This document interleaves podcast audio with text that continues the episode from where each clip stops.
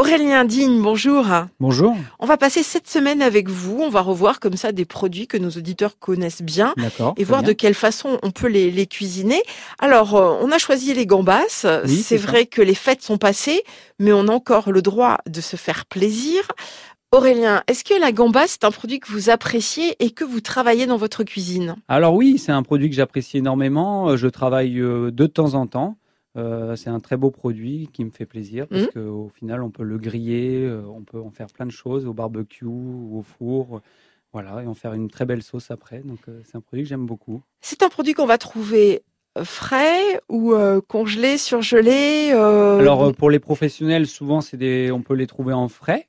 Mais très souvent, dans les supermarchés, c'est souvent surgelé parce que le produit, il est frais et il a une DLC très courte.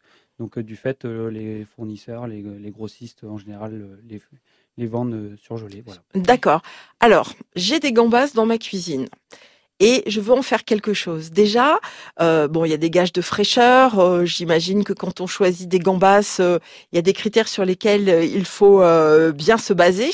Oui, c'est ça. Bah, l'aspect, de toute façon, on verra bien si un produit déjà sent bon et en même temps n'est pas poisseux ou autre. Ça commence par, par là et après voilà, il faut peut-être aussi bien les laver avant de les utiliser quand même, on ne sait mm. jamais. Euh, oui, voilà, donc bien les nettoyer. Ensuite, pour les préparer, les faire cuire, et on va voir, vous avez une petite recette pour nous aujourd'hui.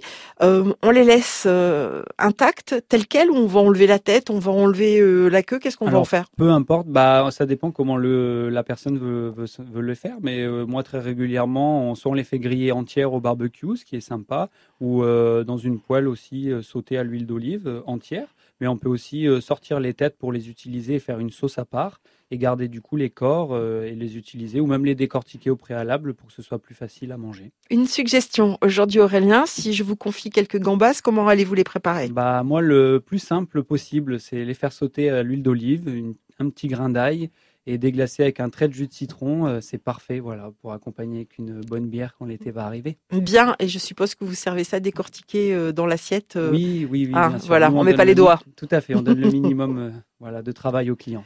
Bien, Aurélien, merci beaucoup. Bonne journée, on se retrouve demain? Merci, bonne journée. À, demain.